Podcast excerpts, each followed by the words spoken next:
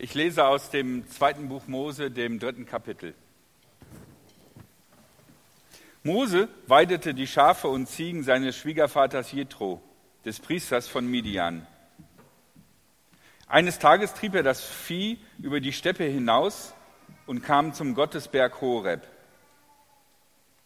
Dort erschien ihm der Engel des Herrn in einer Flamme, die aus einem Dornbusch emporschlug. Er schaute hin. Da brannte der Dornbusch und verbrannte doch nicht. Mose sagte, ich will dorthin gehen und mir die außergewöhnliche Erscheinung ansehen. Warum verbrennt denn der Dornbusch nicht? Als der Herr sah, dass Mose näher kam, um sich das anzusehen, rief Gott ihm aus dem Dornbusch zu, Mose, Mose. Er antwortete, hier bin ich. Der Herr sagte, komm nicht näher heran. Leg deine Schuhe ab, denn der Ort, wo du stehst, ist heiliger Boden. Dann fuhr er fort, ich bin der Gott deines Vaters, der Gott Abrahams, der Gott Isaaks und der Gott Jakobs. Da verhüllte Mose sein Gesicht, denn er fürchtete sich, Gott anzuschauen. Der Herr sprach, ich habe das Elend meines Volkes in Ägypten gesehen und ihre laute Klage über ihre Antreiber habe ich gehört. Ich kenne ihr Leid. Ich bin herabgestiegen, um sie der Hand der Ägypter zu entreißen und aus jenem Land hinaufzuführen in ein schönes, weites Land, in ein Land, in dem Milch und Honig fließen. Jetzt ist die laute Klage der Israeliten zu mir gedrungen und ich habe auch gesehen, wie die Ägypter sie unterdrücken. Und jetzt geh. Ich sende dich zum Pharao. Führe mein Volk, die Israeliten, aus Ägypten heraus. Mose antwortete Gott, wer bin ich, dass ich zum Pharao gehen und die Israeliten aus Ägypten herausführen könnte? Gott aber sagte, ich bin mit dir. Ich habe dich gesandt als Zeichen, dafür soll dir dienen, wenn du das Volk aus Ägypten herausgeführt hast, werdet ihr Gott an diesem Berg verehren. Da sagte Mose zu Gott, gut, ich werde also den zu den Israeliten kommen und ihnen sagen, der Gott eurer Väter hat mich zu euch gesandt. Da werden sie mich fragen, wie heißt er? Was soll ich darauf sagen? Da antwortete Gott dem Mose, ich bin der, ich bin da. Und er fuhr fort, du sollst zu den Israeliten sagen, der, ich bin da, hat mich zu euch gesandt. Ja, einige Gedanken möchte ich euch aus dieser Geschichte mit auf den Weg geben. Ihr habt vielleicht schon mal die eine oder andere Predigt darüber gehört. Ihr habt sicherlich irgendwo im Religionsunterricht oder sonst was von dieser Geschichte mitgekriegt. Vielleicht habt ihr sie auch in irgendeinem Film gesehen, Mose oder so oder was weiß ich. Ähm, ein paar Gedanken, die herausgenommen sind aus diesem Text, zu dem man massenhaft sagen könnte. Also ich habe mir ein paar Predigten angehört und man könnte locker drei Stunden predigen und man würde sich nicht wiederholen. Der erste Gedanke, den ich euch mitgeben will, ist die Schafe seines Schwiegervaters. Okay, Mose hat eine schwierige Vergangenheit. Er hatte so eine gemischte Identität. Einerseits äh, wuchs er bei der Familie des Pharaos auf, war also ägyptisch geprägt. Andererseits wusste er ganz genau, dass er eigentlich Israelit ist und die Frage ist, wo gehört er wirklich richtig hin? Und ihr wisst wahrscheinlich, er sieht, wie die Israeliten ziemlich bei der Arbeit geknechtet und geprügelt werden. Und er versucht das zu verhindern, schreitet ein und schlägt dabei einen Mann tot und muss dann fliehen wegen Totschlag oder Mord. Und ähm, dann ist er also abgehauen in die Wüste, sicherlich noch mit seinen ägyptischen Klamotten, seinen vornehmen ägyptischen Klamotten, die sicherlich nicht für die Halbwüste geschaffen waren und landet dann irgendwo bei einer Familie, die es auch nicht leicht hat, weil diese Familie hat Kinder, aber nur Mädchen. Und das war damals schwierig, also man brauchte Jungs und Mädchen. Die Mädchen zum Verheiraten, die Jungs zum selber irgendwie eine Familie wieder bei sich zu haben. Und äh, jemand, der nur Mädchen hat, birgt das Risiko, dass wenn du mit einem Sohn, den mit so einer Familie verheiratest, dass du auch nur Mädchen hast. Und das ist riskant. Und äh, Mose hilft dieser Familie und heiratet in diese Familie rein. Vielleicht kann man sagen, naja, okay, in welche welcher Mann will in so eine Familie rein, rein heiraten? Auf der anderen Seite kann man sagen, wer möchte so einen entlaufenen Ägypter mit vornehmer Kleidung, von dem man nicht genau weiß, warum ist der abgehauen, wer möchte den als Schwiegersohn haben? Also das Ganze ist spannungsvoll, wie das manchmal so ist, wenn man heiratet. Ne? Ist, man heiratet in eine Familiengeschichte rein, bringt seine eigene Familiengeschichte. Manchmal ist das super kompatibel, aber manchmal ist das gar nicht so einfach. So ist das wahrscheinlich auch ein bisschen beim Mose gewesen. Und es ist so, er ist als Habenichts aufgetaucht, während äh, der, sein Schwiegervater, auch wenn er nur Töchter hat, was ist? Er hat äh, Viehzeug und er ist Priester. Beides zwei angesehene Berufe. Und deswegen steht da, er, er, er hütet die Schafe seines Schwiegervaters. Er hütet nicht seine Schafe. So ist das, wenn man als ärmerer Part einer Ehe in einen reicheren Part reinheiratet, dann fährt man vielleicht dieses schicke Auto oder so und alle denken, boah, der hat sich aber gemacht, der hat ein schickes Auto, aber du weißt ganz genau, äh, irgendwie, dass Schwiegermutter und Schwiegervater sagen, hat er ja alles von uns. Kann ja froh sein, dass er bei uns reingeheiratet hat. Und ja, und irgendwie ist das bei dem Mose anscheinend auch. Ne? Der ist reingeheiratet, aber es sind die Schafe und Ziegen seines Schwiegervaters. Schafe hüten ist ein vollkommen normaler Job. Und ähm, im Grunde genommen ist er, der riesige, gigantische Pläne hatte, nämlich sein Volk befreien, gegen den Pharao anzutreten, große Schlachten zu kämpfen, ist runtergedampft auf, ich hüte ja hier die Schafe von meinem Schwiegervater. Ich denke, da kann man sich schon vorstellen, dass das ein Prozess war, damit umzugehen. Und das so zu erleben, dass die, größten Traume, die großen Träume, die man als junger Mensch hat, wie die runtergedampft werden auf einen sehr unscheinbaren, sehr kleinen Alltag. Und ich bin mir sicher, dass wir das alle an der einen oder anderen Stelle erleben. Die großartigen Pläne, die wir haben, wenn wir gegen Ende der Schule sind und denken, boah, wenn, die, wenn wir Lehrer und Lehrerinnen los sind, dann geht das richtige Leben los und dann werde ich, boah, Kohle machen, reisen, tolle Dinge erleben, die Welt verändern und dann irgendwann tr trifft man auf die Realität und die sieht anders aus, so wie Mose. Aber wenn du dieses Gefühl hast, ja, ich hatte auch mal große Pläne und dann bin ich hier gelandet und jetzt sieht mein Leben so aus wie ein ganz normales Leben und äh, ich muss Montagmorgens aufstehen und muss meinen Kram machen und äh, mal bin ich oben, mal bin ich unten. Mal äh, darf ich Leuten sagen, hier wird aber mal was weggefegt und mal wird mir immer gesagt, feg das mal weg. Ähm, wenn du dich so fühlst, dann bist du dem Mose näher, als du denkst. Weil der Mose war auch in seinem grauen Alltag. Schafe und Ziegen hüten ist kein abenteuerlicher Job, wo man abends erzählen kann, Schatz, du wirst nicht glauben, was die Bertha heute gemacht hat. Sondern das ist echt so ein normaler Job. Manchmal denkt man so, Gott beruft so die Überflieger, die Superspeziellen. Also bei Mose ist das nicht so.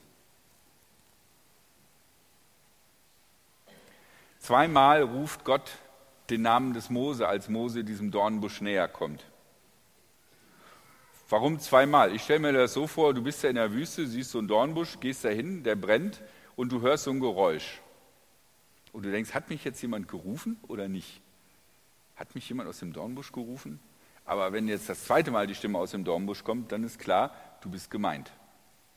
Und dann gibt äh, Gott eine ganz, ganz wichtige Botschaft. Komm nicht näher heran, leg deine Schuhe ab, also zieh deine Schuhe aus, denn der Ort, wo du stehst, ist heiliger Boden. Da begegnet also Gott dem Mose in einer wundersamen Erscheinung und Gott sagt zu Mose, zieh deine Schuhe aus.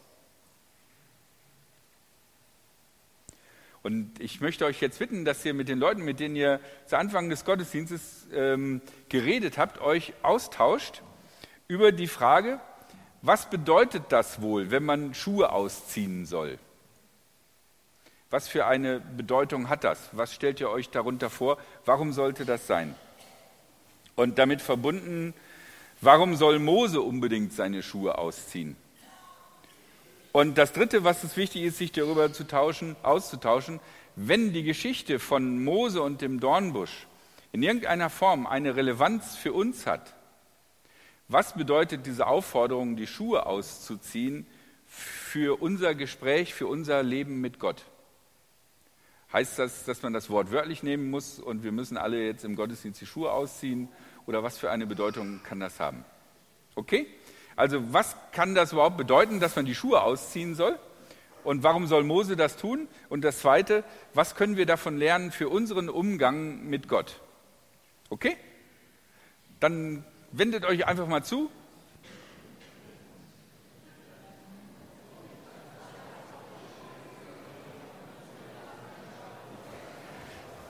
Ja, okay. Die Schuhe ausziehen, eine wichtige Sache. Ich habe gerade gehört von, von einem Prediger, der die Schuhe ausgezogen hat, weil das ja in der Bibel steht. Und äh, ich habe gedacht, ich ziehe jetzt meine Schuhe aus. Ich traue mich, weil ich heute Strümpfe ohne Löcher habe irgendwie. Da kann ich das machen. Einen weiteren Gedanken möchte ich euch mitgeben aus dieser Geschichte. Ähm, wir, ich weiß nicht, wie es euch geht, aber manchmal wünscht man sich ja, dass Gott zu einem redet. Dass Gott so in das Leben hineinredet. Ähm, wenn wir hier bei dem Mose gucken, ist es so, boah, der Mose hat, weiß ich, ob der danach gesucht hat, dass Gott zu ihm redet oder nicht, oder ob er sich abgefunden hatte mit seinem Job, aber Gott redet zu Mose. Und worüber redet er? Er redet nicht darüber, dass er sagt, okay Mose, wie geht's, was machen die Schafe und so, oder äh, schönes Wetter heute, oder ähm, ja, gut, dass die Wiesen noch saftig sind. Du musst schon auf die höheren Lagen gehen, weil unten schon alles abgegrast ist. Bald wird es richtig trocken und dann musst du wieder zurück in die Nähe der Brunnen, weil da nur noch was ist, was grün wächst oder so. Und was machen die Frau? Was macht die Frau? Was machen die Kinder? Ach ja, weiß ich ja eigentlich, ich frage dich trotzdem. Sondern an dieser Stelle ist es so, Gott redet zu Mose und was er ihm sagt, er gibt ihm einen Auftrag. Und dieser Auftrag ist äh, gar nicht so einfach. Und der ist zweigespalten. Also zwei Sachen, die für den Mose von besonderer Bedeutung sind. Er soll zurück nach Ägypten und das bedeutet, er muss sich seinen inneren Dämonen stellen. Die Vergangenheit. Da habe ich einen Mann umgebracht, da bin ich vollkommen gescheitert. Ich musste als Mörder fliehen. Und ich kann mir vorstellen, dass das nicht einfach ist sich so einer Vergangenheit zu stellen und auch vielleicht die Angst zu haben, was ist, wenn die Ägypter mich erkennen und ich verhaftet werde. Zum Glück hatten die noch keine 3D-Gesichterkennung oder so. Das heißt, der ist in den Grenzen durchgekommen. Aber es hätte ja passieren können. Das ist die erste Herausforderung. Es ist kein leichter Job, prinzipiell erstmal, weil er sich inneren Dingen stellen muss, die ihn geprägt haben und die nicht einfach für ihn sind. Und er kann diesen Auftrag nur ausführen, wenn er bereit ist, sich dem zu stellen. Das ist das eine, was für ihn eine große Bedeutung hat. Das andere, was für ihn eine große Bedeutung hat, ist, ich denke mal, eigentlich ist das doch seine Herzensangelegenheit gewesen. Er fand es ungerecht, wie sein Volk behandelt wurde und seine erste Reaktion war ja nicht, ich schlag mal einen tot und kaschiere das als Befreiungsakt, sondern seine erste Reaktion war ja, das ist nicht okay, wie mit diesen Leuten umgegangen wird. Ich muss da was dran ändern, ich muss da eingreifen. Und irgendwie in dieser Situation schien ihm anscheinend äh, Gewalt dem einen auf die Nase zu geben und dann irgendwie so lange zu prügeln, bis der tot ist, irgendwie ist das passiert und das war dann seine, das war dann der Ausgang der Sache. Aber der erste Impuls war doch, dass es ihm auf dem Herzen lag, dass sein Volk frei ist oder zumindest auf gute und angemessene Art und Weise leben kann. Diese beiden Dinge sind beide verbunden in diesen Auftrag, den Gott ihm gibt. Du musst dich deinen inneren Dämonen stellen. Es gibt da keinen leichten Weg drumherum. Und zweitens, aber ich will dich nicht nur dahin schicken, um dich zu ärgern oder um dir nochmal zu zeigen, was du falsch gemacht hast, sondern ich nehme eigentlich auch etwas aus, auf, was dir auf dem Herzen liegt, was dir persönlich wichtig ist. Beides enthält der Auftrag Gottes. Aber es ist ein Auftrag, ein Auftrag, etwas zu tun. Wenn ihr euch an andere biblischen Geschichten erinnern könnt, wo Gott zu Leuten redet, wo redet Gott mit den Leuten einfach über, wie es Wetter ist oder wie die letzte Woche war? Und wo in diesen Geschichten, wo Gott zu Menschen redet, gibt Gott den Menschen einen Auftrag? Ich glaube, ich würde wagen zu sagen, eigentlich in allen Geschichten im Alten Testament, wenn Gott zu Leuten redet, redet er und gibt einen Auftrag. Bei Abraham, zieh aus und äh, geh in das Land, was ich dir zeigen werde. Bei den Propheten, ich berufe dich zum Propheten.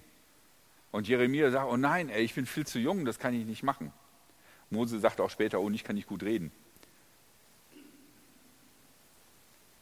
Ich glaube, es gibt eine enge Verknüpfung zwischen, dass Gott uns begegnet und zu uns redet und dass, wenn Gott zu uns redet, dass es auch darum geht, dass Gott uns beruft, etwas zu tun. Und das, was Gott uns beruft zu tun, hat einerseits etwas mit unseren Begabungen und, unseren Sehnsüchten zu tun und dem, wo uns was auf dem Herzen liegt, was wir wichtig finden, dass getan wird. Es ist nicht so, dass Gott immer genau das Gegenteil will von dem, was wir irgendwie gut finden. Und auf der anderen Seite geht es aber auch darum, dass wir unter Umständen uns äh, ja, Dingen stellen müssen, die wir versuchen zu umgehen und trotzdem müssen wir sie tun. Wenn Gott redet, dann gibt es etwas zu tun, so wie bei dem Mose. Und so wie Mose einfach in seinem Alltag war, zu einem ganz normalen Mensch geworden war und einfach nur aufmerksam war da ist was, das sieht komisch aus, das interessiert mich, da gehe ich mal hin, da will ich wissen, wie das ist. Genauso, glaube ich, ist das auch in unserem Leben. Dass, wir, dass es wichtig ist, dass wir in unserem Alltagstrott die Augen aufhaben und gucken, wo ist eine Gelegenheit, wo ist etwas, was besonders ist, wo ist etwas, was darauf wartet, getan zu werden. Und das, was wir dann sehen, kann unter Umständen das sein, was wichtig ist zu tun und was wir tun können, weil wir es sehen und weil wir darauf aufmerksam geworden sind. Das ist, sind die beiden Gedanken, die ich euch mitgeben möchte. Ich weiß nicht, ob das jetzt besser war, barfuß oder so. Keine Ahnung. Ich müsste jetzt im zweiten Gottesdienst wahrscheinlich mit Schuhen predigen und dann gucken. Mal gucken.